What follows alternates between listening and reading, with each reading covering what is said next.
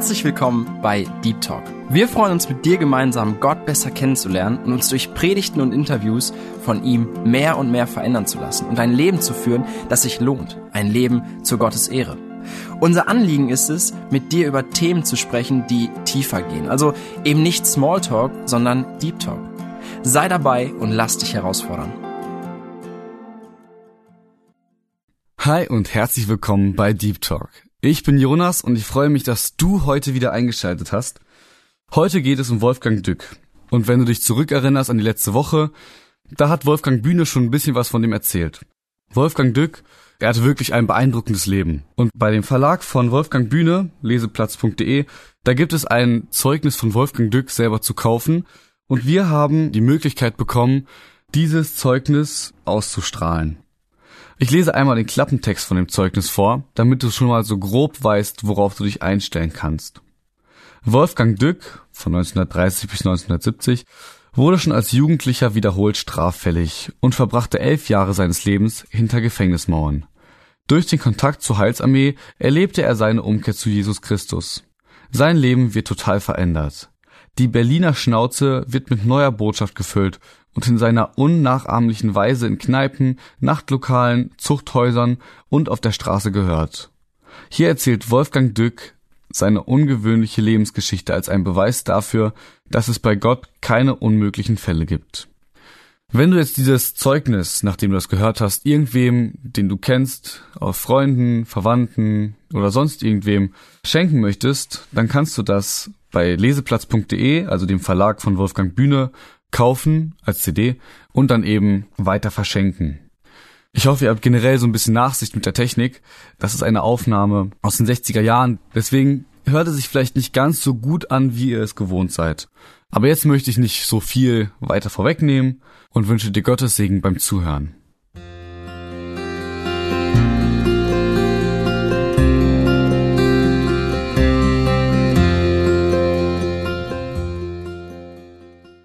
Sie haben gewissermaßen die Verantwortlichen dieses Abends äh, durch die Themenwahl, durch die Auswahlmöglichkeit, die da war, und durch die Wahl gerade dieses Themas, wenn das überhaupt ein Thema ist, nämlich gewissermaßen die Nachfrage nach meinem Weg, nach meiner, um es mal wissenschaftlich zu sagen, nach meiner Evolution, die ich hinter mir habe, oder auch Revolution. Äh, beides ist da. Sie haben mich äh, genötigt und gebeten, damit aus meinem persönlichen Leben zu erzählen. Und dazu braucht es also ganz besonderer äh, Nähe auch und Bereitschaft, gut zuzuhören. Es kann also heute Abend nicht darum gehen, dass ich mich hier ins gute Licht drücke, sondern ich habe, meine Herren und äh, Damen und Herren, Verzeihung natürlich, äh, nichts Geringeres vor, als einfach die Wahrheit zu sagen. Die Wahrheit aus einem Leben, von dem ich annehme, dass es zum Modellfall werden kann, wenn Sie mitdenken, wenn Sie die einzelnen Stationen nun meines Lebens mitverfolgen. Wobei ich Ihnen allerdings gleich im Voraus sagen möchte, von der etwas griffigen Formulierung vom Knast zur Kanzel. Bei dieser Wahl also des Themas, da geht es um äh, ganz persönliche Dinge, die aber so persönlich und nur persönlich gar nicht sind, wenn Sie bedenken, dass laut Statistik 1962, 1962, und die ist also weit überholt, jeder zehnte Deutsche vorbestraft ist, unabhängig von Verkehrsdelikten die ja heute nun viele Menschen in Schwierigkeiten bringt. Unabhängig von Staatsdelikten, äh, siehe wie der Dame, die den Herrn Bundeskanzler äh, in diesen Tagen mal kurz gestreichelt hat. Äh, schauen Sie, ich sagte eben gerade schon zu Gast bei einem Freund, nicht wahr, man kriegt heute ein Schnellgericht nur, wenn man den Bundes des Bundeskanzler ohrfeicht, nicht wahr? Sonst muss man ein ganzes Jahr auf seinen Prozess warten, nicht? So habe ich auch oft warten müssen, ein halbes Jahr lang, bevor ich meinen Prozess gemacht habe. Hallo Chef. Sehr gut. Ja, da kommt noch Sturm und Drang. Ich nehme an, dass die doch vom Freibier sich haben locken lassen. Aber wir haben nicht mal Coca, meine eigene ist schon alle. Äh, das war aber keine Aufforderung, eine neue zu holen. Nicht? Guten Abend, meine Herren. Ich grüße Sie herzlich. Ich freue mich, dass Sie da sind. Nicht, weil dass Sie leben. Na, ich meine, Hauptsache Sie sind da. Wann Sie kommen, ist nicht so wichtig. Hauptsache Sie kommen. Also noch einmal, ich möchte Wahrheiten erzählen, von denen ich meine, dass sie zum Modellfall werden können. Ich hatte erinnert an eine statistische Aussage, Laut Statistik 62, die Benutzung von Statistiken ist natürlich problematisch, das wissen Sie vielleicht sogar besser als ich, nicht wahr? Äh, es ist jeder zehnte Deutsche vorbestraft. Aber unabhängig von dieser Statistik. Laut Statistik 1967 haben wir rund zwei Millionen registrierter Straftaten, trotzdem parallel dazu unsere sämtlichen Gefängnisse, Zuchthäuser und Erziehungsanstalten für schwer erziehbare Jugendliche überfüllt sind. Ich meine, da ist also die berechtigte Frage, da, wer ist da eigentlich der Spitzbube? Die da drin sitzen oder die draußen sind, nicht wahr? Wenn man jetzt bedenkt, dass zu all diesen registrierten Straftaten noch eine Unsumme von unregistrierten, nicht zu registrierenden Taten kommt. Nebenbei sagt, können hier einige nicht registrierte sogar sitzen. Entschuldigen Sie bitte, aber das ist ohne, hat jemand Husten? ja, das ist ohne weiteres möglich, nicht wahr? Wer weiß denn wirklich so viel vom anderen, nicht wahr? Dass er sagen könnte, naja, also bei uns ist das nicht drin, nicht? Alles liebe, nette Leute. Äh, wohlmerkt, das ist einfach der Tatbestand. Jeder zehnte Deutsche vorbestraft, 1967 zwei Millionen Straftaten registriert, parallel dazu alle Gefängnisse, Zuchthäuser überfüllt, die Einzelzellen sogar mit drei Mann belegt und das in der ganzen Bundesrepublik und wahrlich nicht nur dort. Und nun in Parallele dazu, und das ist wichtig, 96,4 Prozent Christen. Getauft, konfirmiert, firmiert, nicht wahr, katholisch, evangelisch, soll jetzt gar kein Unterschied sein. 96,4 Prozent dürfen sich Christen nennen. Laut Religionsstatistik werden sie zur Christenheit gezählt. Und sie sind die Summe derer, auf die die nicht-christlichen Religionsvertreter sagen, siehe, das ist das Christentum. So viel Gräuel, so viel Verbrechen, so viel Kriege, so viel Mord, so viel Ehebruch. Und all das bringen die in die Welt. Und die kommen zu uns und wollen predigen bei uns von ihrem lieben Jesulein. Nicht wahr? Wollen uns ihren Weihnachtsmann bringen, nicht wahr? Und haben selber noch zu gar nichts gebracht auf diesem Gebiet, außer zu Theorie. Bravo, vielen Dank. Ja, die können Sie kaufen übrigens für zwei Mark. Wahr? Schauen Sie, äh, worum es mir heute Abend geht, Ihnen klarzumachen, meine Damen und Herren, dass, dass es ein ganz großer Unterschied ist zwischen einem Menschen, der sich christlich nennen darf, und einem, der ein Christ ist. Es geht heute Abend nicht darum, hier etwa mich persönlich auch auszustellen, das wäre zu blöd, nicht wahr? Ich habe nur einen Horror vor äh, einer Art Christentum, das sich darauf beschränkt, äh, schauen Sie, das funktioniert hier schon. Sie sind ja technisch begabt, nicht wahr? Sehen Sie, wir sind christlich aufgezogen, auferzogen, wer denn nicht von uns? Doch nur wenige nicht. Und nun rappelt das vollautomatisch. Schauen Sie, es ist doch, ja. Schauen Sie mal, es ist ja, es ist doch keiner da, meine Damen und Herren, es ist doch keiner da, der das Vaterunser nicht so aufsagen könnte. Es ist doch keiner da, der das Glaubensbekenntnis unserer Christenheit nicht so aufsagen könnte. Es ist doch keiner da, der jetzt hier nicht aufstehen könnte und mit Stentorstimme singen, ein feste Burg ist unser Gott, während er sich verrammelt in seiner Bude, nicht? Ist das klar? Ja, es ist doch keiner da. Das ist doch Faktum. Schauen Sie, und das ist doch unser Problem, an dem wir doch auch als, ich darf mich dazuziehen heute Abend, wenn Sie mir das gestatten, als intelligente Menschen leiden dass da dauernd Papp und Blabla gemacht wird, dass die Lehre, die christliche Lehre, wahrlich eine gute Lehre ist, aber bei kleinem mit EE geschrieben, weil dieser Lehre das Leben fehlt. Weil dieser Lehre der Gedanke fehlt, das Bedenken dessen, was formuliert und gesagt wird. Weil dieser Lehre der Leib fehlt, die Hände und Füße, die bereit sind dafür zu arbeiten und das zu praktizieren, was wir lehren mit unserem Mund. Wir haben noch nie so gute, exakt formulierte Theologie gehabt wie heute. Noch nie so viel Formen und Formeln wie heute. Aber wir können sagen, mit Carlyle, es laufen Priesterröcke rum ohne Priester drin. Ja? Formal ist alles in Ordnung. Wir sind noch getauft, wir sind noch konfirmiert oder firmiert, wir sind noch unterwegs, uns christlich trauen und beerdigen zu lassen, nicht wahr? Und im Übrigen, das einzige Feste in der Christenheit sind die Feste. Nicht wahr? Und wir feiern Feste, die Feste, nicht wahr? Das ist ganz klar. Weihnachten, Ostern, Pfingsten, da sind wir immer dabei, nicht? Wir sind froh, wenn es noch einen dritten Feiertag gibt, nicht wahr? Äh, formal gesehen, als letztes Beispiel heute Abend für Sie, wissen Sie, das läuft unter dem Thema, wie sag ich es meinem Kind? Nicht? Und ich habe entdeckt, dass Erwachsene noch viel besser mitdenken können mit diesen Gleichnissen. Die Kinder kriegen oft die Kurve nicht. Schauen Sie, das ist eine Birne. Wenn ich die einschraube, gibt es einen kurzen. Warum? Weil sie hohl ist. Die sieht nur so aus wie eine Birne. Und so gibt es furchtbar furchtbar viele Menschen, die sehen aus wie Christen und sind keine. Wissen Sie, wann Sie das spätestens merken? Wenn Sie sie zu dem Zweck einsetzen wollen, wozu sie geschaffen sind, nämlich zum Dienst. Dass das hier keine Birne ist, können Sie nie theoretisch feststellen, nur praktisch. Nicht wahr? Theoretisch könnten wir Wetten abschließen und keiner wüsste so ganz genau von seinem subjektiven Standpunkt aus zu sagen, ist es jetzt eine Birne oder ist es keine? Aber wenn einer beigehen würde und sagen, komm her, schraub mal äh, aus, nicht wahr? Und so können wir diskutieren, ist er ein Christ oder ist er keiner? Sobald einer kommt und sagt, komm mal lieber Bruder, du mach mal diesen untersten Dienst, nicht wahr? Sagt er, äh, ich? Tut mir leid, ne? keine Zeit. Muss Geld verdienen, ja? Muss unterwegs sein, viel, viel Moneten zu machen, habe keine Zeit, muss sorgen für meine Familie, für meine Karriere, muss sorgen, damit mein Konto stimmt, ja? Portemonnaie, nicht? Können Sie das sehen? Meine lieben Freunde, das sind alles Scherzartikel, die können Sie furchtbar billig kaufen. Aber was damit ausgedrückt wird, wird unserer Christenheit und unserem deutschen Volk nicht zuletzt sehr teuer. Furchtbar teuer. 96,4 Prozent Christen in Deutschland, trotzdem überfüllte Zuchthäuser und Gefängnisse und trotzdem, nicht wahr, nichts da von dem, was man Liebe, Güte, Barmherzigkeit und all das nennen könnte, wovon wir Christen reden, nicht wahr? Schau, so nun sieht es so aus, als wollte ich hier heute Abend über andere Menschen Gericht üben und nun muss ich mich da mitten hineinstellen und muss Ihnen sagen, dass es mir doch gar nicht viel anders gegangen ist. Ich bin heute 38 Jahre alt oder jung, das ist ja relativ. Bin heute Evangelist für gefährdete und kriminelle Jugend. Ich sehe heute das Problem gewissermaßen von oben aus der Vogelperspektive, aber ich habe es auch schon mal aus der Froschperspektive sehen müssen. Nämlich als ich eben selber, wie das Thema es ja sagt, im Knast gesessen habe. Ich bin 38 Jahre und von diesen 38 Jahren habe ich rund 28 gebraucht, fast 29, um überhaupt zu begreifen, dass Gott nicht nur eine Vokabel ist, in irgendeinem theologischen Lexikon, in irgendeinem Schrank gestellt. Nicht wahr? Es hat 28 Jahre gedauert, bevor mir dieser Jesus nicht nur ein Blabla war, nicht nur ein frommes Gewäsch und Geschwätz, sondern wo mir dieser Jesus Christus jetzt wirklich der wurde, dem ich bereit war zu folgen auf Gedeih und Verderb.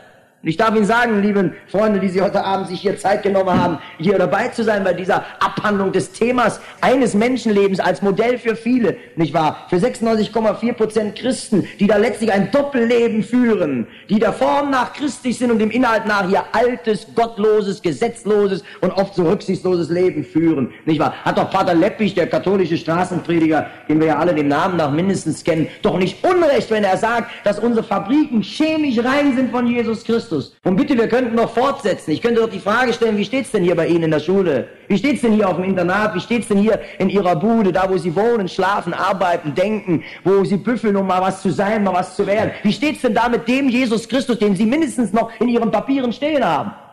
Sind Sie denn an dieser Stelle irgendjemanden voraus, sodass Sie oder ich, jetzt egal wer, auf andere mit Finger zeigen könnten, ohne dass da drei Finger auf uns zurückzeigen, nämlich dass wir mindestens dreimal so viel schuldig sind an unserer Misere, wie die anderen an ihrer eigenen?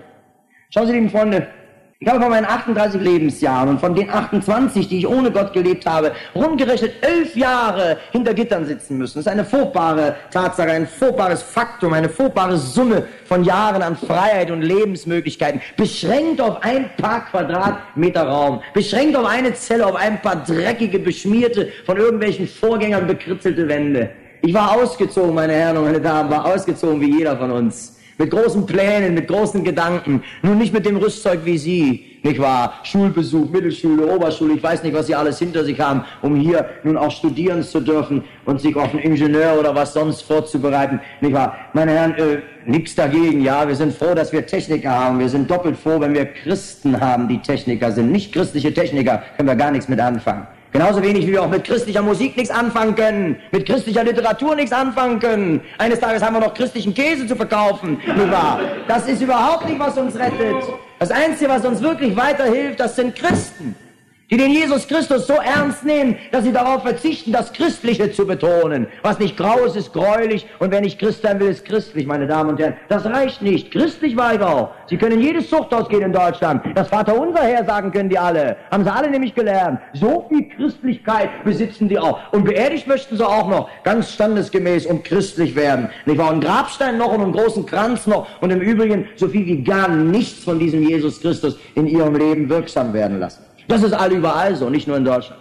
Es ist nicht zuletzt der berühmte Mahatma Gandhi, der einmal europäischen Missionaren auf ihre Frage, was sie tun müssten, um sich dem indischen Nationalkörper unauffällig als Christen einzuverleiben, da hat dieser Mahatma Gandhi, berühmt ja durch seine Liebe zum Neuen Testament, hat diesen europäischen Missionaren gesagt, dann geht erstmal nach Europa zurück, nicht wahr? Und lebt wie Jesus Christus und dann kommt zu uns Indern und erzählt uns was von diesem Jesus. Wir wollen nicht eine Lehre, wir wollen Leben haben. Wir wollen Glaubwürdigkeit haben und nicht ein Blabla über den Glauben. Wir wollen glaubwürdige Leute, die drinstecken bis zum Hals in der Sache, die sie vertreten. Ich darf Sie einfach mal so bitten heute Abend, mir abzunehmen, dass ich drinstecke bis über beide Ohren in der Sache, die ich hier vertrete dass ich sie 28 Jahre, 29 fast, überhaupt nicht vertreten habe. Ja, dass wenn einer mir früher gesagt hätte, Wolfgang, es wird ein Tag in deinem Leben kommen, da wirst du mit der Bibel rumziehen, bis nach Weilburg, nicht wahr, bis hier auf diese windige Höhe und wirst hier von Jesus reden, nicht wahr, vom lieben Gott und so weiter. Nebenbei gesagt, vom lieben Gott rede ich nie. Den gibt's nämlich gar nicht, den hat's nie gegeben, außer in der Wunschvorstellung der Menschen, nicht wahr? Schauen Sie, dann hätte ich zu dem bestimmt gesagt vor 10, 15 Jahren, du spinnst, Kerl, das ist gar nicht drin, dass ich ein Christ werde, dass ich das jemals ernst nehmen könnte, nicht wahr? Und dass ich mich durch auch das Pfaffengezänk in Do bis zu der Wahrheit vorarbeite, die in Jesus Christus nicht nur intellektuell begriffen sein will, sondern die existenziell mich ergreifen möchte, totalement mich in den Dienst nehmen möchte. Schauen Sie, von meinen, wie gesagt, 38 Jahren, 11 Jahre hinter Gittern, zuletzt 6,5 Jahre hintereinander ich will Ihnen diese Frage, warum, wieso, weshalb, gleich beantworten, nicht wahr, damit Sie nachher nicht an der falschen Stelle Ihre Fragen stellen. Nicht wahr, die Frage ist natürlich da, warum kann ein Mensch so lange Jahre sitzen, wie viele Frauen hat er ermordet, nicht wahr, und so weiter, nicht? ist doch klar. Wenn einer elf Jahre gesessen hat, ist er kein Pappenstiel, ist klar, nicht? Wenn sie einer Oma einen falschen Weg zeigen, dafür kriegen sie nicht so viel, nicht? Ist klar. Einige möchten vielleicht denken, einige möchten vielleicht denken, ich sei politisch verurteilt worden, das ist ja nett von Ihnen. Ich habe also gesessen, um das gleich zu erledigen, wegen Diebstahl, wegen Einbruch, wegen strafverschärften Rückfall. Ich bin immer wieder Dieb geworden. Immer wieder habe ich eben diese Gier hier praktiziert nach Geld. Ich habe nach der Arbeitsmoral bei geringster Leistung den größten Lohn haben zu wollen gelebt. Das ist die Arbeitsmoral, die wir ja alle haben und das ist nicht mehr wie Recht, nicht wahr? Unseren Leib, unsere Kraft und unsere Zeit so teuer wie möglich zu verkaufen, das ist Recht. Bei geringster Leistung den größten Lohn, daraus ziehen heute mehr und mehr Menschen in Deutschland nicht nur, sondern alle überall, die eine furchtbare Konsequenz. Und meine Damen und Herren, wir können geradezu froh sein, dass es nicht noch schlimmer ist, als es schon ist. Nämlich die Konsequenz, die darin besteht, überhaupt gar keine Leistung und trotzdem alles. Das bedeutet in der Praxis, da man für nichts nichts bekommt, nicht wahr, dass die Leute die Maschinenpistole laden. Mit der Strumpfmaske über dem Kopf in die nächste Kasse gehen. Die Sparkassen, Banküberfälle und so weiter haben sich in den letzten drei Jahren von Jahr zu Jahr um je über 100 Fälle vermehrt. Und wir haben eine Wachstumsrate hier. Nicht wahr? Es ist sagenhaft, was auf diesem Gebiet geschieht. Es wird ja geklaut auf Teufel komm raus. Nicht? Die Eigentumsdelikte sind die Hauptdelikte in Deutschland. Neben all den schon registrierten Straftaten laufen noch Unterschlagungen und Veruntreuungen im Werte, hören Sie gut zu, im Werte von 5 Milliarden Mark pro Jahr werden in den Betrieben und Büros und so weiter für 5 Milliarden Mark Werte unterschlagen. Nicht wahr? Veruntreut, mitgenommen. Der Meister nimmt eine Zange mit, der leert den ganzen Werkzeugkasten. Nicht? Das ist eine ganz klare Sache. Nicht? Äh, die sind da sehr gelehrige Schüler, die Leute. Schauen Sie, was ich damit sagen möchte, ist nicht, oder was ich damit äh, tun möchte, ist nicht, dass ich sie nun alle zu mir runterhole, um nun gewissermaßen bestehen zu können. Ich weiß sehr wohl um meine Schuld, ich habe jahrelang davon nichts wissen wollen. Ich habe die Schuld immer bei meiner Mutter gesucht. Ich bin ein uneheliches Kind. Damit hätten wir noch so ein Problem im Raum stehen. Sie wissen Bescheid. Schauen Sie, diese Frage nach dieser einen Nacht voller Seligkeit, wieder die Frage nach der Lust ohne Last, nicht wahr? Nach der Lust auf Kosten des anderen, wobei das Diskriminieren und das Madigmachen all dieser Geschehnisse ja sinnlos ist, nicht wahr? Es tut jeder sowieso, was er zu tun beliebt, nicht wahr, was ihm einfällt und fragt nicht nach Gott und fragt auch selten nach dem Nächsten, nicht wahr? Versteht so viel? Meine Mutter muss irgendwann auch einem solchen Mann begegnet sein, der mit ihr zwar ins Bett gehen wollte, nicht wahr? Aber mit ihr nicht beieinander bleiben wollte darüber hinaus. Und die Zeit des Betts ist ja noch immer die kürzeste kürzeste Zeit bei der Begegnung von zwei Menschen verschiedenen Geschlechts. Nicht wahr? Das eigentliche Leben spielt sich ganz woanders ab. Folge davon, ich gehöre zu den Hunderttausenden von unehelichen Kindern in Deutschland zu den Zehntausenden von unehelichen Kindern, die zum Teil aus Erziehungsanstalten und so weiter entlassen, das Hauptkontingent abgeben für die Dauergäste in Zuchthäusern und Gefängnissen. Das ist ein Satz von Staatsrat Professor Krebs, nicht wahr, den er mir persönlich gesagt hat. Ein Großteil unserer Dauergäste kommt aus unehelichen, vorehelichen, außerehelichen Verhältnissen. Aus einem Verhältnis, wo keine Nestwärme, keine Familie, kein Elternhaus und nichts da war. Wo man eben tatsächlich nur die Lust suchte ohne die Last, nicht wahr? Wo man nur die Blumen pflückte, die die Blüten pflückte und die Wurzeln und den daran hängenden Dreck, den wollte man nicht. Die Leistung, die dazu gehört, die Arbeit, die dazu gehört, die wollte man nicht. Die überließ man der Fürsorge, dem Staat, nicht wahr? Man entzieht sich sogar noch den Alimenten, nicht wahr? Man flüchtet sogar aus dem Arbeitsbereich heraus, um nicht sein Gehalt gefändet zu bekommen. Und solche Geschichten mögen hier am Rande stehen.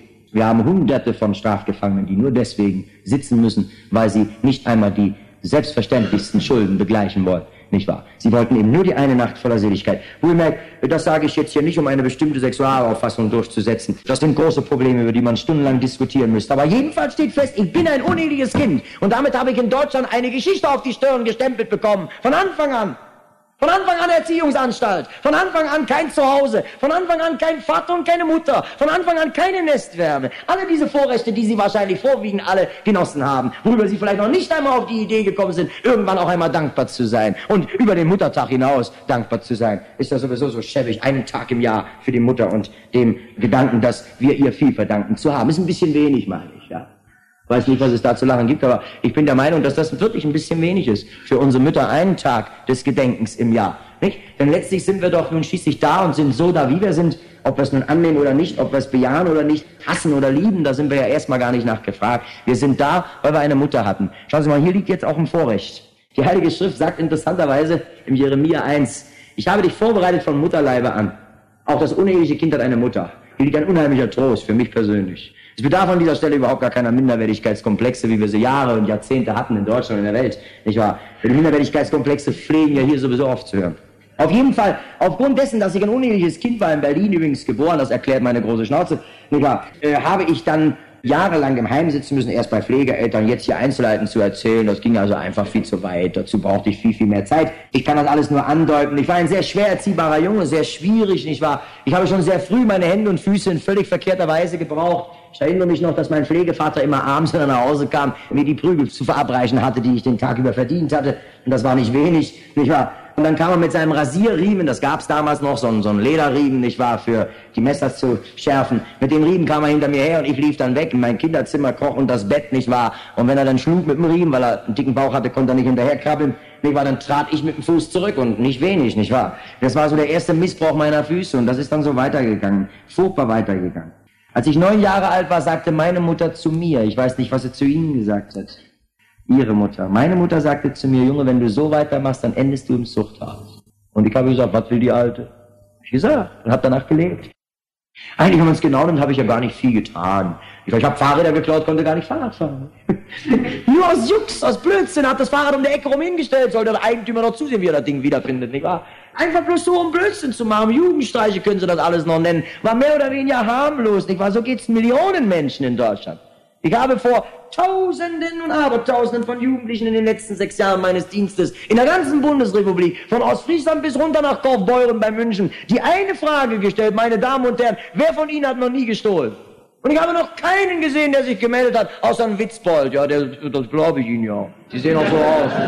Und wohl merkt, wenn wir keinen Witz machen wollen, wissen wir ja alle, irgendwo oh, nicht. Fängt mit Kleinigkeiten an und die Leute wollen nicht begreifen, dass die Kleinigkeiten schon der Weg sind hin zu dem Größeren, nicht wahr? Das ist ja nicht so ganz uninteressant, diese so makabre Geschichte da im Alten Testament mit der Frucht vom Baum. Ist so eine lächerliche Kleinigkeit, nicht? Aber letztlich ist doch damit die ganze, oder hat damit die ganze Misere begonnen. So jedenfalls sagt es uns die Bibel, nicht wahr? Dass mit diesem ersten Eingriff, nicht wahr, in Gottes Willensbereich, mit dem ersten sich hineinholen des Ungehorsams gegen das Gesetz, alle Unordnung kommt und kam, nicht wahr, bis in diese Stunde. Der Ungehorsam hineingeholt und weitergegeben an den anderen. Einer verführt den anderen zum Ungehorsam, nicht wahr? Und wir wollen es nicht wahrhaben, dass wir ohne Gehorsam letztlich nicht leben können. Schauen Sie, das alles jetzt mal auch ins Große hinein formuliert, damit wir hier nicht bei einem Einzelschicksal stehen bleiben und Sie vor allen Dingen merken, wie das auch zusammenhängt. Fest steht für mich so viel. Diese kleinen Dinge, sowohl im asozialen als im sozialen, sind letztlich die Dinge, die dazu führen, dass eines Tages was Großes dasteht. Die kleinen Schritte sind es. Step by Step, sagen die Amerikaner, Schritt für Schritt, nicht wahr? Und das ist eben, was wir nicht wollen. Wir wollen die großen Sprünge, wir wollen Superlative, wir wollen mit einem Rutsch drin sein im vollen Vergnügen und im vollen Leben und im Erfolg, nicht wahr? Und wollen nicht begreifen, was die doch alle aus Erfahrung wissen, wie viel Mühe und wie viel Fleiß dazugehört, nicht wahr? Um an irgendeiner bestimmten Stelle zu stehen, um was zu sein, um was darzustellen und Titel zu haben und Würden zu haben und ein Gehalt zu haben, Ansprüche zu haben und dergleichen mehr. Es bedarf einer unheimlichen Paukerei und Arbeit auf ihrem Gebiet. Und so ist es schließlich auf allen Gebieten. Es ist nicht möglich, mit einem Sprung, auch bei größtem Talent, mit einem Sprung an das Ziel zu kommen. Und so hier beim Christsein und Nicht-Christsein auch nicht. Tausende und Abertausende von kleinen Griffen und, und Schritten, nicht wahr, sind es, die uns dann eines Tages zu Ergebnissen führen. Entweder zu vollen Zuchthäusern, nicht wahr, und wir werden umso mehr Zuchthäuser bauen müssen, je weniger wir bereit sind, unter die Zucht Gottes zu kommen. Das ist meine schauerliche und furchtbare Erfahrung, die ich mache von Tag zu Tag mehr. Man kann tatsächlich nur dankbar sein, wenn es nicht noch schlimmer ist, als es schon ist, nicht wahr? Was noch kommen wird, weiß keiner. Ich habe hier nicht vor, nur schwarz-weiß zu malen, nicht wahr? Und hier Schreckgespenster an die Wand zu malen, aber es ist schrecklich. Und wenn Sie mit wachen Augen leben und beobachten, was Ihnen jede Bildzeitung für 15 Pfennig schon jeden Morgen flüstert, nicht wahr? Dann sehen Sie, wir befinden uns in einer Entwicklung, in einer Entwicklung, die man vergleichen kann mit dem Geschehen eines Schneeballs. Ein Schneeball ist klein, ein Schneeball ist lächerlich, ein Schneeball ist etwas so Kleines, Lächerliches, dass es nicht wehtut, wenn man ihn an den Kopf bekommt. Aber bewegt er sich abwärts, abwärts, dann kommt es dazu, dass er eine Lawine wird, die ganze Dörfer begräbt. Und genau auf diesem Wege befinden wir uns. Schauen Sie, ich habe heute Morgen die Geschichte eines jungen Mannes erzählt, die hierher gehört. Kommt eines Tages ein junger Mann zu mir und sagt, Herr Dück, ich habe ein Mopedchen geklaut. Ich sage, was haben Sie geklaut? Oder was hast du geklaut? Ein Mopedchen geklaut. Ich sage, du meinst ein Moped? Ja. Am liebsten hätte er gesagt, ich habe ein Mopedchen geklaut. Wissen Sie, diese Leute haben alle so diese Eigenart, das Große klein zu machen und das Kleine groß. Das ist so unsere Art, zu bagatellisieren, zu sagen, so nicht so schlimm, reg doch nicht auf, nee, war so halb so wild und meine Güte, mal einen Automaten knacken, was ist schon dabei, ne? Sie wollen nicht begreifen, dass es so anfängt. Noch einmal, meine Mutter hat mir gesagt, mit dem neunten Lebensjahr, Junge, wenn du so weitermachst, und ich habe wahrlich nichts Weltbewegendes gemacht, dann kommst du ins Zuchthaus. Schauen Sie, und Jahre später, und jetzt mache ich also hier einen Sprung, Jahre später war es dann soweit. Was da alles zwischenliegt, das kann ich Ihnen heute Abend hier nicht erzählen. Es ist unmöglich, 38 Lebensjahre in einer Kaffeestunde zu erzählen. Das ist gar nicht drin. Schauen Sie, darum kann es auch gar nicht gehen. Nicht wahr? Nur, dass das angetippt wird einmal an einem Schicksal, auf welchem Wege der Entwicklung wir uns befinden. Wobei, in Klammern gesagt und zurückgenommen gesagt, wer gesagt werden muss auch, dass ich nicht der Meinung bin, dass alle die, die nicht an Gott in Christus glauben, nun hundertprozentig ins Zuchthaus wandern. Dass alle die, die an Jesus glauben wollen, nun hundertprozentig alles äh, Schweinehunde sind und, und ich weiß nicht was sonst noch. Umgekehrt gesagt, positiv gesagt, es ist möglich, ein anständiger Bürger zu sein ohne Jesus Christus. Es ist möglich, ein arbeitsamer, vorbildlicher Mensch, Familienvater, Arbeiter, Techniker zu sein ohne Jesus Christus. Meine Güte, wer bestreitet denn das? Jeder Atheist und jeder Edelkommunist ist der Beweis dafür, dass man keinen Jesus braucht, um ein bisschen Anständigkeit zu haben. Aber ich frage, wo ist denn dieses bisschen Anständigkeit? Wir hätten es gerne. Und die Aufrufe des Abendblatts in Hamburg, nicht wahr, seid nett zueinander. Na, wie viel kommt denn raus dabei? Wie viele Geschichten hätten wir denn zu berichten von diesem Nettsein zueinander, wo doch jeder und wir alle doch schließlich in irgendeiner Weise oft sehr brutal Egoisten zu sein pflegen, die den anderen doch überhaupt nicht im Konzept haben, nicht wahr? Man liebt sich und dann kommt man erst selber und dann kommt eine ganze Weile gar nichts und dann kommt man wieder selber, nicht wahr? Und dann ist der andere vielleicht gerade mal mit drin, nicht wahr? Und das meistens dann auch nur noch für unsere Zwecke und Ziele. Und wer uns nicht dient, wird beiseite gestoßen, mindestens wo wir uns das erlauben können. Nicht wahr? Schauen Sie, das ist also jetzt natürlich zugespitzte Formulierung des Zustandes und der Situation. Ich habe zuletzt sechseinhalb Jahre gesessen, dreieinhalb Jahre wegen Strafverschärften Rückfall, Einbruch, Diebstahl und innerhalb der Anstalt Widerstand gegen die Staatsgewalt, Aufruhr, immer in der Meinung und noch immer in der Meinung, die anderen seien schuld. Ich könnte viele Entschuldigungen für mich anführen. Wirklich, ich will mich nicht schlechter machen, als ich war, aber es war ausreichend genug. Ich kriegte wegen Widerstand gegen die Staatsgewalt Zuchthaus, drei Jahre Zuchthaus und drei Jahre Ehrverlust. Das hieß dann für mich praktisch sechseinhalb Jahre hintereinander auf ein paar Quadratmeter Raum beschränkt. So, da saß ich nicht. Ich habe in dieser Haftanstalt, in dieser Haftzeit richtiger, habe ich furchtbar viel gelernt. Man kann auch dort noch Gutes und Böses lernen, das ist klar, wie überall. Man kann auch noch im Zuchthaus aus seinem Leben was machen. Es gehen aus dem Zuchthaus nicht zuletzt große Schriftsteller hervor. Ich, war, ich denke jetzt an Henry Jäger, ich war einen modernen Dramatiker und Hörspielautor und ich war ein Romanschriftsteller. Vielleicht haben Sie einiges gelesen. Bestrafte Zeit ist einer seiner letzten Romane, nicht wahr? Oder ich denke auch, was Sie vielleicht nicht wissen werden, an Karl May, nicht wahr? Das ist ein alter Knastaloge, nicht? Ja. nicht? Wenn Sie seine Bücher gelesen haben, sollen Sie das noch wissen, nicht wahr? Aber wohlgemerkt, das schon nebenbei. Natürlich gibt es diesen Fall, dass der eine oder andere die Kurve kriegt aufgrund besonderer Begabung und Fähigkeiten. Im Großen und Ganzen ist es tatsächlich eine sehr hoffnungslose Lage. Vorbestraft zu sein ist in Deutschland schon ein schwieriger Stand, nicht wahr? Und es gibt wenig Chance bei dem Konkurrenzkampf einer gegen alle, nicht wahr? Nur noch einen Platz zu kriegen an der Sonne. Und wer möchte nicht einen Platz an der Sonne? Und wer äh, muss nicht, um ihn zu kriegen, manch einen beiseite drängen? Sei es jetzt im Betrieb, in der Firma, im Büro, nicht wahr? Bis unter Umständen hier in ihre Schule hinein, in ihren Alltag, nicht wahr? Wir wissen das ja alle. In irgendeiner Gestalt begegnet uns das überall, wie einer den anderen malig zu machen, abzuschießen sucht. Mit anderen Mitteln geht's überhaupt gar nicht, nicht wahr? Platz zu kriegen für sich selber. Und wenn jetzt einer solchen Dreck am Stecken hat, vorbestraft zu sein, nun ganz egal mit wie viel Strafen, dann ist er also in Deutschland, in Deutschland mindestens, aber auch nicht viel besser, nicht wahr? Ist er erledigt. Hat er gar keine Chance mehr als die Verbrecher zu sein und es weiterhin zu sein. Und zwar jetzt noch konsequenter und noch brutaler und noch rücksichtsloser, denn er will ja auf die Dauer nicht dauernd gefasst werden und wieder eingesperrt werden. Und er wird ja bei jeder Straftat, und sei sie noch so klein, wenn er erwischt wird mit größten Strafen bedacht, aufgrund seiner Vorstrafen, nicht aufgrund seiner jetzt getanen Tat. Es kann ihm passieren, dass sie eine Mark stehen und dafür zehn Jahre in den Knast müssen, weil sie zehnmal vorbestraft sind, wo sie dann mehr geklaut haben als eine Mark. Sie werden nicht bestraft nach der Menge, nach der Quantität dessen, was sie gestohlen haben, sondern sie werden hier bestraft, weil sie gestohlen haben. Das ist sehr biblisch, aber ob es sehr gerecht ist auf dieser Erde, nicht wahr, so zu verfahren, ist noch eine zweite Frage. Die Bibel unterscheidet auch nicht nach der Quantität. Sie sagt, Diebstahl ist Diebstahl. Wie viel, wie wenig spielt gar keine Rolle. Dass du gestohlen, dass du die Ehe gebrochen hast, dass du, dass du, dass du, das ist deine Schuld vor Gott. Ende. Nicht wahr? Nun schauen Sie, äh, ich habe diese sechseinhalb Jahre gesessen, ich habe in dieser Zeit furchtbar viel gelernt, unter anderem auch Berufe. Ich habe Setzer gelernt, ich habe Drucker gelernt, ich habe Schneider gelernt. So gelernt, dass ich darin arbeiten kann. Ich müsste jetzt ein wenig Anleitung haben, zugegeben, bin lange raus aus dieser Arbeit, um darin wieder arbeiten und Geld damit verdienen zu können. Ich habe in meiner Haftzeit zuletzt, ich bin so ein sogenannter Spätentwickler, Spätintelligenzler, Sie werden das vielleicht wissen, dass es sowas gibt, nicht wahr? Da bricht die Intelligenz bei dem einen erst mit dem 18., bei dem anderen erst mit dem 25. Lebensjahr auf. Bei mir brach es etwas so mit dem 19. Lebensjahr auf, dass ich anfing zu fragen. dass ich anfing interessiert zu werden am Abstrakten, nicht wahr, am Theoretischen, an Bücher und so weiter. Und ich fing dann an zu lesen. Ich konnte damals nicht mal richtig Deutsch. Ich habe dann autodidaktisch alles nachgeholt. Meine lieben Freunde, ich kann heute aus der Rückschau sagen, diese ganze furchtbare Zeit, diese Zeit der Vernichtung meines moralischen und sonstigen Menschen, nicht wahr, auch meines bürgerlichen Menschen, ah, diese ganz furchtbare Zeit, die ich lieber vergessen wollte, als sie in Erinnerung rufen, sie hat dennoch, dennoch dazu gedient, dass ich heute Abend hier stehen kann und in einiger äh, gutem Deutsch ihm sagen kann, was ich glaube und was ich meine. Nicht wahr? Ich habe sage und schreibe mit dem 19. Lebensjahr noch nicht einmal mir und mich unterscheiden können. Bei mein und dein war ich sowieso dauernd in Verlegenheit. Nicht wahr? Nun wohlmerkt, ich habe in dieser Zeit dann sehr stark mich beschäftigt mit Philosophie. Ich hatte gar keine, das ist jetzt ganz klar, keine Zurüstung, kein Griechisch, kein Hebräisch, kein Latein. Äh, Schopenhauer ist rücksichtslos in der Verwendung von Englisch, Italienisch, Spanisch, nicht wahr? Und er sagt mit Recht, wer was da verstehen soll oder will, der soll die Sprachen lernen, dann ist er auch der Mann, den ich meine. Alle anderen, die das nicht können, sind überhaupt gar nicht gemein, mitzudenken, mitzuphilosophieren, nicht wahr, und so weiter.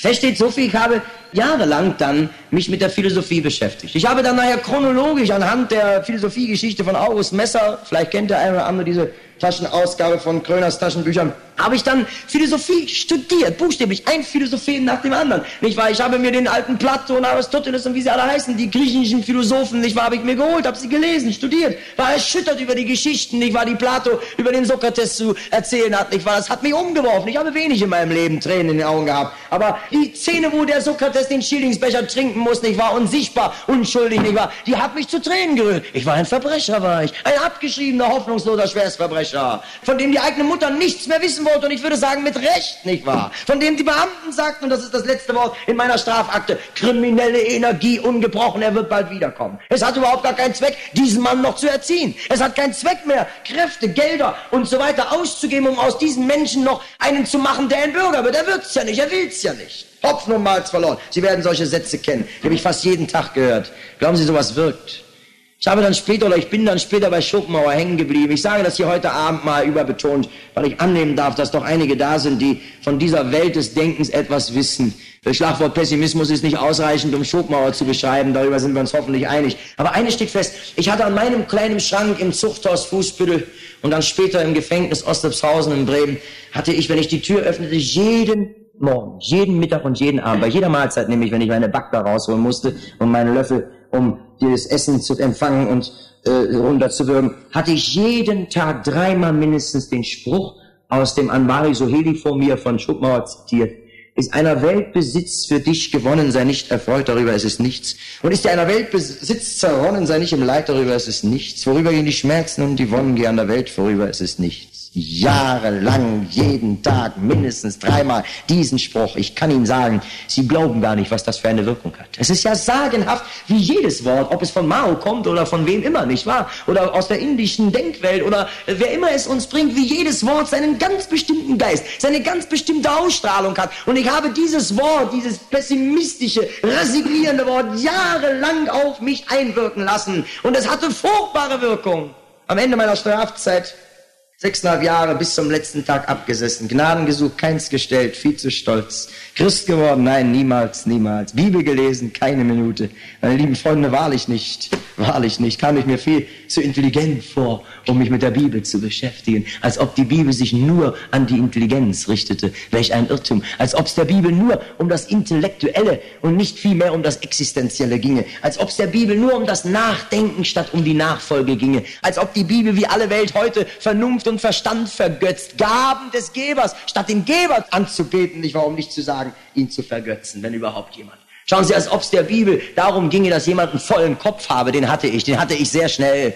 Wenn Sie Kant gelesen haben, wenn Sie Schopenhauer sämtliche Werke gelesen haben und Nietzsche und Feuerbach und Stirner und wie sie alle heißen und die habe ich gelesen, ich weiß selber nicht, wie ich es geschafft habe, dann haben Sie den Kopf voll, sage ich Ihnen. Dann können Sie diskutieren, dann können Sie quatschen, dann können Sie auf jedes Problem eine Antwort geben. Kommt mir heute noch zugute. Kommt mir heute noch im Unterricht in Oberschulen zugute. Doppelt in solchen Oberschulen, wo es einen philosophischen Zweig gibt, nicht wahr? Und nicht nur naturwissenschaftlich. Kommt mir wunderbar zugute. Ich sage noch einmal, diese damalige Zeit war, ohne dass ich es auch nur ahnte, eine Zurüstung, eine Vorbereitungszeit für den Dienst, den ich heute tun darf. Nämlich Predigtdienst. Predigt, das eine Wort zu predigen, das nicht nur den Kopf füllen möchte, sondern das ganze Leben. Das nicht nur den Kopf in Bewegung bringen möchte, möchte, sondern die Füße. Und zwar nicht in die Richtung Knast und Gefangenschaft und Leid und Elend, sondern in die Richtung Barmherzigkeit und Güte. Und das nicht in irgendeinen Himmel hinaus gesungen, seit umschlungen Millionen, diesen Kuss der ganzen Welt, während man den Nachbar auf den Zeh tut, dass er sich dreimal überschlägt, nicht wahr? Sondern eben gerade den Nächsten im Auge behalten, darum wird's gehen.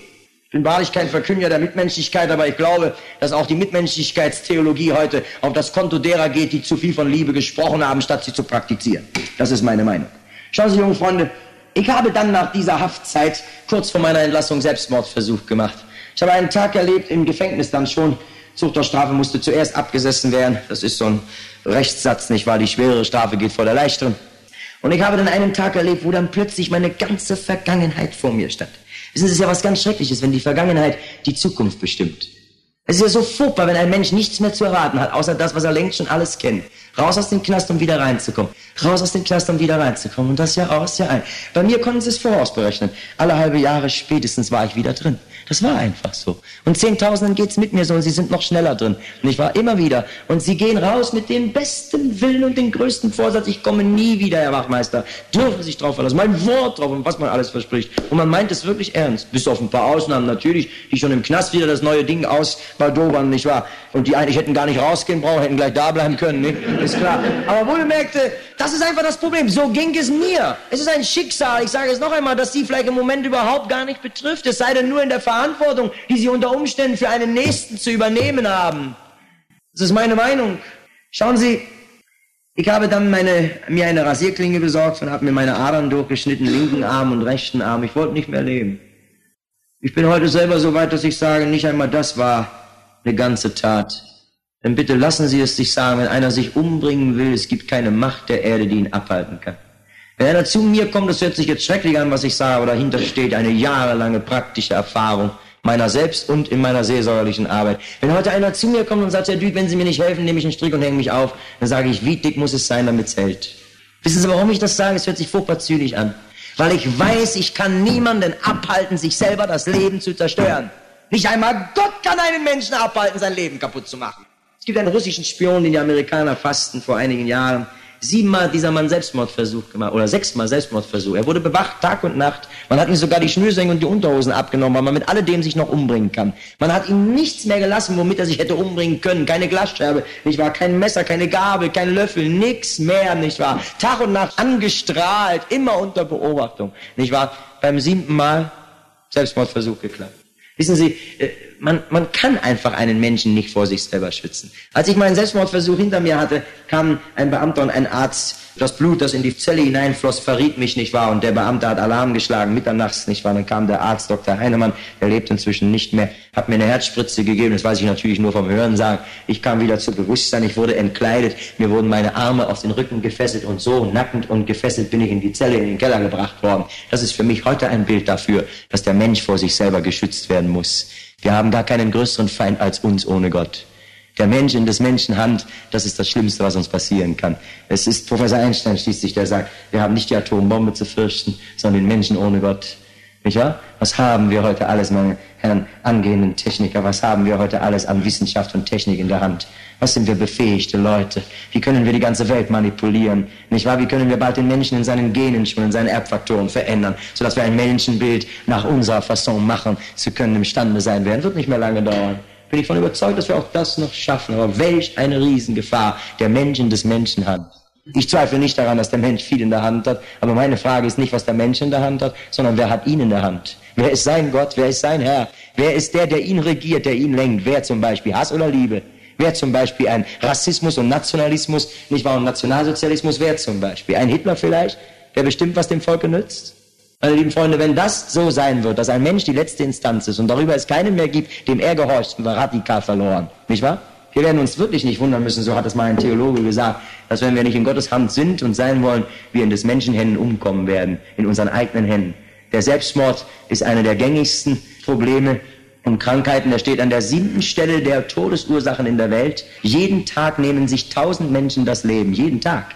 Nicht wahr? Und es ist nicht zuletzt Camus, der davon weiß, dass das Hauptproblem heute ist der Selbstmord. Das unser Hauptproblem im 20. Jahrhundert? Im Jahrhundert, das sich rühmen darf angesichts der Vergangenheit, das Jahrhundert der größten Techniken und Wissenschaften zu sein, das je gegeben hat, nicht wahr? Und wird noch weitergehen, das wollen wir nicht bestreiten. Und trotzdem und gerade in diesem so hochzivilisierten 20. Jahrhundert, dass die Zivilisation bis in den Urwald hineintreibt, nicht wahr? Bis zu den Naturvölkern und so weiter, nicht wahr? Gerade in diesem Jahrhundert ist der Mensch, ist der Hand an sich selber legt und der mit sich selber und seiner Wissenschaft und Technik nichts anderes mehr anzufangen weiß, außer sich selber zu vernichten. Als Einzelner, als Familie, als Volk und unter Umständen als Menschheit. Wir warten darauf und wir haben Angst, mehr oder weniger zugegebenermaßen Angst vor dieser Stunde, wo irgendwelche Vollidioten auf die Knöpfe drücken und das Ganze, was wir aufgebaut haben mit viel Fleiß und Arbeit und technischem Geist, geht alles in die Luft und von der Luft können wir nicht leben.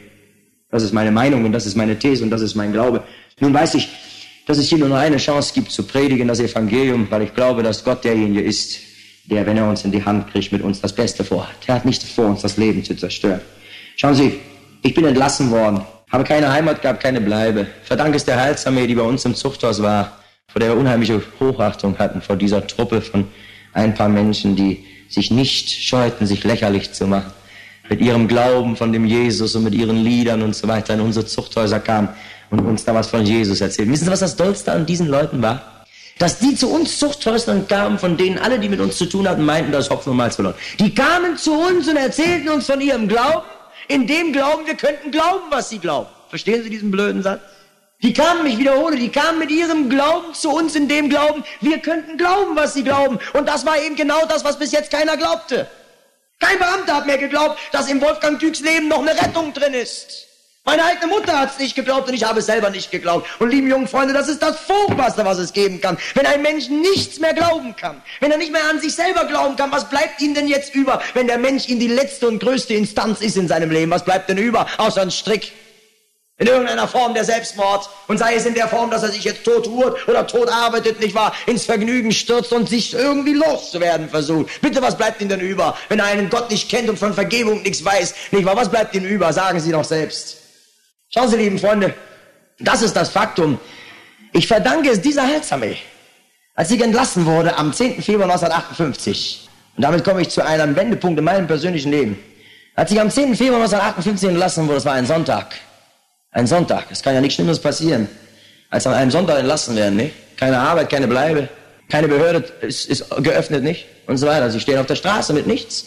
Im letzten Moment passierte Folgendes. Der Pastor Dönitz, auch verstorben inzwischen, Verwandter von dem berühmten Admiral Dönitz übrigens, der hat an diesem Sonntag ausgerechnet im Zuchthaus Fußbüttel predigt. Und in einer Zweigabteilung war die Entlassungsstation. Da saß ich auf einer Zelle und wartete auf die Entlassung, musste jeden Moment kommen. Stattdessen kam ein Pastor, der Pastor, bei dem ich ja jahrelang auch in der Anstalt war. Der sah meinen Namen an der Tür, erinnerte sich an meinen Fall. Ich hatte Widerstand gegen die Staatsgewalt, das war ein besonderes schwieriges Delikt in der Anstalt. Es gibt nichts Schlimmeres als das, nicht wahr? Der kam zu mir in die Zelle und sagte, ah, wie geht's, wie steht's? Oh, geht ja nicht. Und Sie kennen ja diese Phrasen, die man macht, nicht? Wie geht's? Oh, dann geht's ja nicht. Ja, ja, es geht. Äh, diese elende Phraserei, wo man den anderen gar nicht meint, sondern nur Formalien herunterrasselt, nicht wahr? Nun ja. Und er fragte mich dann, wo ich denn hinging und was dann aus mir würde. Ich sage, weiß ich nicht. Ja, na ja, Gottes Segen, sagt er auch. Habe ich nicht vergessen. Und ich habe auch nicht vergessen, was ich gedacht habe damals. Ich habe gedacht, dein Gottes Segen kannst deinen Hut stecken, nicht wahr? Was soll ich mit deinem Gottes Segen, nicht? Entschuldigen, aber so war das einfach. Der Mann ging. Ein paar Minuten später kam ein zweiter. Heute weiß ich, dass dieser Mann Gottes Segen ein bisschen ernster gemeint hatte, als ich es verstand. Nicht wahr? Er hatte sich Gedanken gemacht, wie kann ich dem Kerl da helfen? Diesen verhärteten und verbockten und verstockten Burschen, nicht wahr? Diesen Mann, der alle hasst, nur sich selber nicht, nicht wahr? Wie kann ich ihm helfen? Da schickte mir einen Diakon, Diakon Ratschoweit, nicht wahr? Typmäßig so eine deutsche Eiche, nicht aus Ostpreußen, so ein Typ, nicht? Das war sehr wichtig in diesem Fall. Der kommt in meine Zelle und sagt, Sie werden entlassen. Ich sage, ja, wohin, weiß ich nicht. Er sagt, wie wär's denn mit dem Soziallager? Soziallager Kieler Straße, das ist in Hamburg die verrufenste Ecke, wissen Sie? Da kommen so die Letzten der Letzten, kommen da hin, nicht? Als ich Soziallager hörte, bin ich an die Decke, nicht? Wie eine Rakete, nicht? Aber meine Eiche stand, nicht? Ein anderer hätte gesagt, tschüss, nicht? Wenn Sie nicht wollen, dann sehen Sie mal zu, wie Sie klarkommen. Aber der stand, der war nicht nervös, der war gar nicht aus der Ruhe zu bringen. Und dann stellte er eine zweite Frage. Sagte er zu mir, wären Sie bereit, in ein Heilsarmeeheim einzuziehen? Und ich spürte es buchstäblich, nicht wahr? Wie dieser Mann jetzt fürchtete, ich ging wieder an die Decke, nicht? Was habe ich mit der Heilsarmee zu tun, nicht wahr? Nicht? Aber ich bin nicht an die Decke gegangen. Sondern jetzt nach Jahren zahlte sich die Sympathie, die mir diese Leute abgewonnen hatten, im Knast nämlich, in der Zuchthauszeit, diese Sympathie zahlte sich aus. Ich sage, Heilsarmee, ich gehe hin, wenn Sie mir garantieren, dass ich dann Einzelzimmer kriege, nicht wahr? Ich gehe hin, wohin Sie wollen, nicht wahr? Aber Soziallager niemals, nicht? Hatte ich doch wahrlich genug hinter mich gebracht, Soziallager, nicht? Schauen Sie, Dieser Mann hat mir ein Empfehlungsschreiben für die Heilsarmee ausgeschrieben. Bin am Sonntag entlassen worden, bin ins Heilsarmeeheim Hamburg-Harburg eingezogen und am Montag war ich schon Mitarbeiter der Heilsarmee. Am Montag war ich schon Toilettenreiniger, Kartoffelschäler, Wohnerbesenschwinger und solche Scherze habe ich auch im Knast gelernt. Nicht wahr? Und habe für 60 Mark im Monat dort gearbeitet. Also wenn mir das mal einer vorausgesagt hätte, ich würde Toilettenreiniger bei der Heilsarmee, dann hätte ich also auch gesagt, das kann nie sein. Und wenn mir einer dazu vorausgesagt hätte, mein lieber Freund, jetzt in diesem Moment, in dieser Stunde dieser deiner Entscheidung, für 60 Mark im Monat bei der Heilsarmee wirklich die letzte Arbeit zu tun, trotzdem du philosophische Werke gelesen und dir wunder was eingebildet hast, was zu haben und zu sein und zu wissen, nicht wahr? Jetzt, wo du bereit bist, wirklich den untersten Platz einzunehmen, der dir, dem Zuchthäusler mit Ehrverlust gebührt, jetzt in diesem Moment beginnt dein Weg. Er beginnt dahingehend, dass du einen Tag erleben wirst, wo du Prediger in Zuchthäusern und Gefängnissen sein wirst. Wo du dich hinstellen wirst vor Technikern, vor zukünftigen Ingenieuren und wirst nur eines wollen, dass sie doch ihren Taufschein endlich befreien möchten vom Schein. Dass er ein Sein werde, auf das wir alle warten. Und jetzt noch Techniker dazu, das ist schon bald nicht mehr auszuhalten. Wir brauchen Christen, die was sind und die was können und die nicht nur ein christliches Blabla und nicht nur ein christliches Papier, einen Schein in irgendeiner Form in der Tasche haben oder den anderen vorspiegeln. Schauen Sie, liebe jungen Freunde, Lassen Sie mich das an einem anderen Beispiel klar machen. Vor Jahren habe ich einmal in Frankfurt am Main auf der Hauptwache gepredigt. Und unter meinen Zuhörern stand plötzlich ein alter Knastologe, mit dem habe ich jahrelang Zelle an Zelle in Fußbüttel gesessen. Jahrelang in der Setzerei gearbeitet, jahrelang philosophische Probleme gewälzt. Er war Lehrer vom Beruf, hatte allerhand im Kopf, nicht wahr? Und im Knast hat man ja furchtbar viel Zeit, nicht wahr? Nicht? Ja. Schauen Sie. Und äh, dieser Mann stand unter meinen Zuhörern. Er hatte Sicherungsverwahrung, war wegen Asthmakrankheit entlassen worden. Man fürchtet, dass jemand im Knast stirbt, nicht? Wenn sie kurz vorm Sterben sind, werden sie entlassen, nicht? Ist klar. Aber der hatte nur noch ein paar Jahre zu leben. Vor kurzem ist er dann auch gestorben in Frankfurt. Schauen Sie, und dieser Mann stand unter meinen Zuhörern. Nachher kam er zu mir und sagte, du Wolfgang, ich habe das ja nicht fassen können. Ich sehe dich da auf der Straße predigen von Jesus höre ich dich reden. Ich habe mich gekniffen links und gekniffen rechts, ob ich jetzt wach bin oder träume. Wolfgang Dück spricht, der mit mir im Knast gesessen hat, jahrelang im Zuchthaus, Schwerstverbrecher, abgestempelt als hoffnungsloser Fall. Ein, ein Mann, der mehr Schwierigkeiten den anderen bereitet hat als irgendeiner. Der redet jetzt von Jesus und Liebe und Barmherzigkeit. Er sagt, ich habe gedacht im Stillen, also entweder hat er einen Stich gekriegt oder ein neues Geschäft entdeckt. Eins von beiden. Schauen Sie, äh, es ist doch verständlich, was dieser Mann sagte. Was soll er denn anders auch glauben können und annehmen müssen? Durch diese Heilsarmee, meine lieben jungen Freunde, bin ich ein Jahr später, nachdem ich angefangen hatte, sie zu imitieren, nachzumachen an den Stellen, wo man sie nachmachen kann, wo man das Christsein nachmachen kann, habe ich es nachgemacht. Das ist kein Problem. Nur Christus können sie nicht nachmachen. Wir brauchen nicht Nachgemachte. Wirklich nicht. Wir brauchen Christen. Und das heißt solche Leute, die an diesem Jesus Christus hängen, die voll sind mit Jesus Christus und nicht mit Gedanken über ihn und Gefühlen über ihn und dergleichen mehr.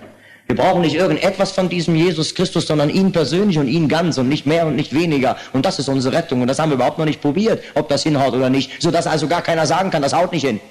Und überall da, wo bis jetzt wirklich Menschen Christen waren, und ich will jetzt hier keine großen Namen nennen, nicht wahr? Haben wir nicht vor, wollen überhaupt gar keine Namen nennen. Wo wirklich Menschen Christen waren, da wurden sie von allen geehrt und geachtet. Vielleicht, dass ich doch einen Namen nennen darf. Ich denke jetzt an Paul Schneider den Prediger von Buchenwald. Es ist Mitteldeutschland gewesen, der Osten, der sozialistisch, kommunistisch, marxistische und materialistische Osten, der das Buch des Predigers von Buchenwald als erster gedruckt hat. Nicht der Westen, der christliche Westen. Nein, nein. Ich habe Kommunisten kennengelernt persönlich, die eine große Hochachtung hatten vor diesem Paul Schneider. Zum Teil deswegen, weil sie ihn erlebt haben im KZ, was der Mann erlitten hat und durchgehalten hat für seinen Glauben. Und das haben sie ernst genommen, das haben sie akzeptiert, das haben sie geachtet, weil sie Menschen achten, die hinter ihrer Lehre stehen mit ihrem Leben und nicht nur Blabla machen. Das hat Professor Tiedig in Hamburg wohl nicht unrecht, wenn er sagt, Thema Glaube ist doch gar nicht mehr dran. Das Reden über Glaube ist doch nun wirklich, ist doch wirklich einfach überholt. Wir haben so viel geredet über Glaube, geschrieben über Glaube. Heute ist nur eines noch dran und ich glaube, er hat recht. Heute ist die Glaubwürdigkeit dran. Es ist die Glaubwürdigkeit gefragt, ob das, was wir im Schaufenster haben, auch im Laden zu finden ist. Ob das, was wir auf der Zunge haben, auch in unserem Leben sich wiederfindet. Das ist die Frage, die die Leute an die Kirche stellen. Und ich verstehe Kirche in dem Sinne, dass ich jetzt hier in diesem Moment auch Kirche repräsentiere. Wenn ich auch nicht von der Kirche angestellt und bezahlt bin, ich verstehe mich als Kirche hier in diesem Moment, nicht wahr? Ich bin getauft und konfirmiert, ich zähle zur Religionsstatistik unter die Christen, nicht wahr? Und ich möchte ein bisschen abbauen von den falschen Vorstellungen, die man zu haben pflegt. Schauen Sie, und nun müsste ich Ihnen erzählen, nicht wahr, was alles dann passierte, nachdem ich dann gläubig geworden war. Was heißt das hier? 1959 in Frühjahr in Stuttgart im Zieglerhaus, vielleicht kennt es jemand in Stuttgart, das Zieglerhaus, bin ich zum Glauben gekommen in einer großen Heilsarmee-Versammlung. Und zum Glauben kommen, meine Damen und Herren, das hieß damals und das heißt es eigentlich immer. Und das heißt es jetzt nicht nur in meinem Leben. Wissen Sie, die Vorgeschichte, da muss ich sagen, die ist unverbindlich. Meine Geschichte ist nicht Ihre Geschichte und umgekehrt. Aber was jetzt kommt, das ist wirklich, wenn Sie Christen sein wollen, verbindlich. Denn das Christsein geschieht letztlich im allerletzten, im Wesentlichen immer so, dass man anfängt zu horchen und zu gehorchen. Horchen und Gehorchen gehören zusammen wie die zwei Flächen ein und derselben Hand. Wo das eine ist, ist das andere auch. Wenn nicht, dann stimmt das Ganze nicht. Wo die eine Fläche nicht ist, da ist die Hand nicht. Und wo die eine ist, da ist die andere auch. Wo Horchen ist, da ist Gehorchen umgekehrt, sodass sie ablesen können von ihrem Gehorsam, ob sie einer sind, der auf Gottes Wort hört. Das ist meine feste Überzeugung. Schauen Sie, an diesem Abend in Stuttgart 1959 passierte das mit einem Hui, was jahrelang nicht geklappt hat. Ich habe viele Predigten gehört in meinem Leben, Konfirmandenunterricht und so weiter. Ich habe Stefan Stift beim Pastor Wolf, vielleicht kennt jemand die Anstalt in Hannover. Habe ich meinen Konfirmandenunterricht genossen. Ein Mann, der hat einen berühmten Namen, er lebt ja noch in Hannover, nicht wahr? Ein Mann, der auch eine, eine Eigenart hatte, mit jungen Menschen zu sprechen. Aber geholfen hat mir das alles nichts. Im Knast habe ich manche Predigten gehört, gewiss doch. Ich habe manche theologische Probleme auch in den philosophischen Werken gefunden. Ich habe auch den begrifflichen, philosophischen Gott entdeckt dort, aber mehr auch nicht. An diesem Abend entdeckte ich das ganz Neue, das zum Christsein Horchen und Gehorchen gehört. Lehre und Leben, beides. Das entdeckte ich nicht abstrakt, sondern praktisch. Wissen Sie, die Folge dieser meiner Entscheidung, dieser meiner Bekehrung, oder wie Sie es jetzt nennen wollen, ist doch völlig unwichtig. Die Folge davon war, dass ich am nächsten Tag, 24 Stunden später, nachdem ich zur Arbeit gegangen war und wieder zurückgekommen war, hingehen musste und einem Bestohlenen freiwillig das Eigentum, das ich ihm geklaut hatte, wieder zurückzubringen hatte. Das war mein erster Schritt in dieser Richtung. Noch nie in damals 29 Lebensjahren habe ich freiwillig gestohlene Güter zurückgegeben. Noch nie. Das war also ein Wunder für mich. Das war ein unbegreifliches Wunder in meinem Leben, dass ich bereit wurde, ohne Kripo, ohne Staatsanwaltschaft. Das, was für Sie vielleicht selbstverständlich ist, weiß ich nicht, aber für mich war es nicht selbstverständlich. Geklaute Sachen, wobei ich nicht erwischt worden war, auf die Gefahr hin, jetzt womöglich noch angezeigt zu werden, weil Anzeige sowieso schon lief, nebenbei gesagt, jetzt zurückzugeben, hinzugehen, einzugestehen. Osram schaltet ein, so eine Birne, nicht wahr? Und zuzugeben, ich habe geklaut, hier an dieser Stelle. Und hier ist Ihr Eigentum und hier ist der Dieb. Und nun machen Sie damit, was Sie wollen. Und hat mich laufen lassen damals. Ich kann euch diese Geschichte auch nicht ins Einzelne hinein erzählen. Ich weiß nur so viel, das war der Durchbruch zu einem neuen Leben. Als ich zum ersten Mal unfreiwillig, ungezwungen, von keinem Pastor, von keiner Heilsarmee, von keiner Predigt, 24 Stunden lang dazwischen, von keiner Suggestion und Emotion, nicht war gezwungen. Das war bei mir sowieso nicht möglich. Dazu war ich viel zu hart erzogen. Mit Emotionen war bei mir nicht viel zu machen. Ich war mit irgendwelchen Tränchen drücken und so weiter, war gar nichts zu machen. Nicht wahr? Aber ich war plötzlich überführt. Ich war plötzlich überführt von Gott, dem Richter, durch sein Gesetz. Ich war überführt wie ein Angeklagter und ich habe in meinem Leben so oft als Angeklagter da gesessen.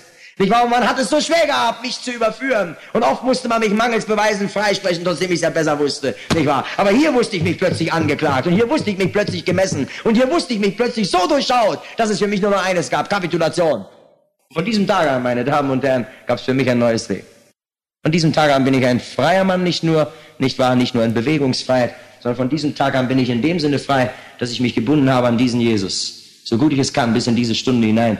Von diesem Tage an und einige Monate später war ich schon Prediger in Hamburg.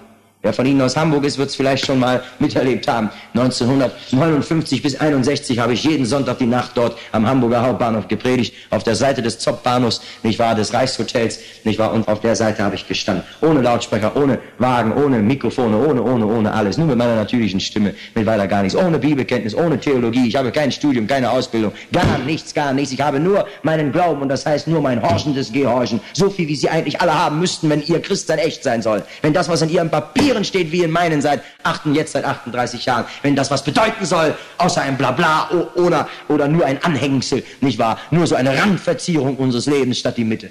Meine lieben Freunde, ich wage es von dort her, wirklich, ich wage es zu sagen.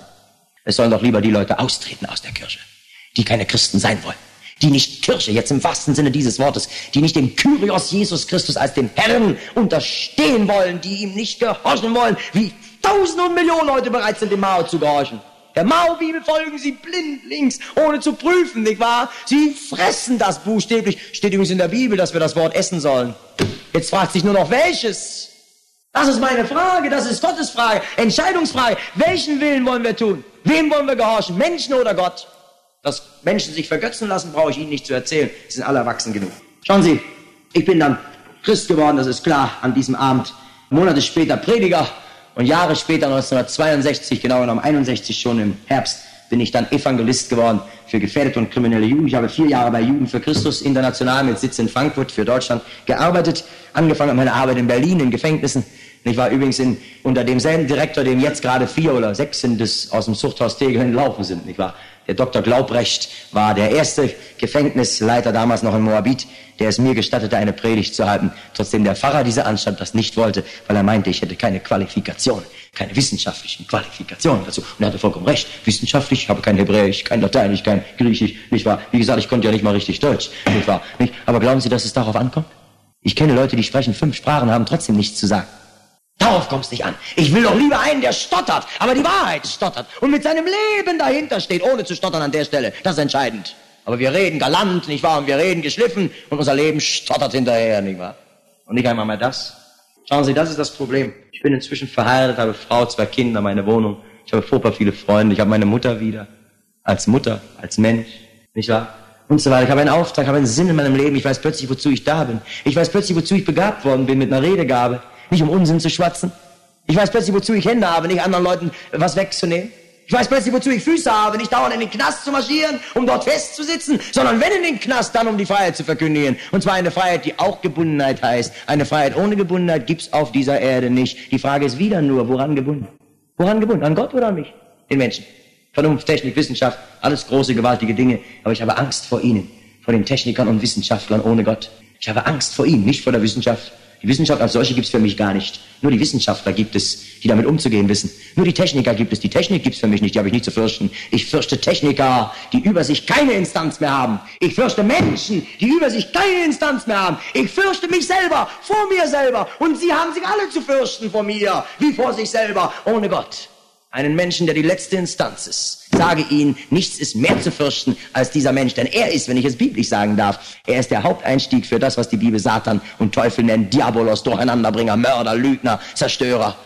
Er, dieser Mensch ohne Gott, ist der Einstieg, das Vakuum. Die Natur duldet kein Vakuum, das wissen Sie als Techniker ja auch, nicht wahr? Und ein Mensch ohne etwas gibt's nicht. Entweder oder. Er ist besessen vom Zerstörerischen oder vom Aufbauenden. Vom Geiste Christi der Liebe und Güte und Barmherzigkeit oder vom Hass. Damit möchte ich hier wahrlich keine Propaganda gemacht haben gegen den Osten. Für mich sind Kommunisten auch Menschen, die Gott liebt. Für mich ist jeder Atheist, egal welcher Schattierung, auch ein von Gott geliebter Mensch. Für mich ist jeder letzte Penner und Krimineller und für mich ist auch jeder hochgebildete und gut erzogene junge Mensch einer, für den Jesus Christus am Kreuz auf Golgatha gestorben ist, für den er sich hat festnageln lassen mit Händen und Füßen an den Willen Gottes, wie wir, wie wir eben nicht sein wollen, fest mit Händen und Füßen, Technikerhände, unter Umständen ihre Hände. Frage ich, wo sind die fest? Wo? Noch einmal sage ich es ganz bewusst mit dem vollen Bewusstsein, dass mein Leben unverbindlich ist. Ich bin nur eins von Millionen und Abermillionen, nicht wahr? Bin nur ein Modellfall, wenn Sie wollen. Man kann vieles daran ablesen. Auch die Möglichkeit, dass der Satz, den Drafi Deutscher über sein Leben hat schreiben müssen in der Bildzeitung, nun bin ich fertig, einfach nicht stimmt.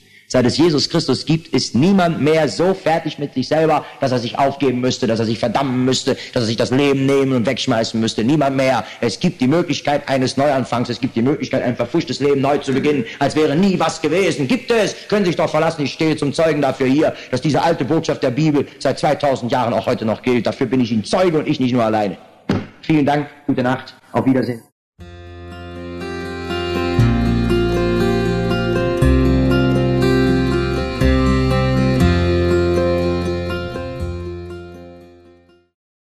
Das war's auch schon mit dieser Sendung. Ich muss ehrlich sagen, dass mich dieses Zeugnis von Wolfgang Glück wirklich sehr begeistert hat und auch herausgefordert hat. Ich glaube, wir sollten einfach alle einmal unseren Glauben nochmal überprüfen, ob es ein Scheinglaube ist oder ob es ein echter Glaube ist. Und wenn wir dann merken, dass es nur ein Scheinglaube ist, das wirklich verändern und unser Leben mit echtem Glauben leben. Ansonsten wünsche ich dir noch Gottes Segen, vor allem beim Ausleben des Glaubens.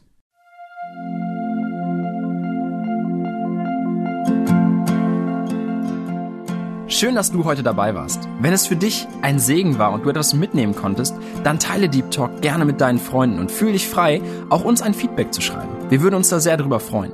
Wenn du heute zum ersten Mal dabei warst oder eine Sendung verpasst hast, kannst du alle vorherigen Sendungen auf Spotify oder auf Soundcloud finden.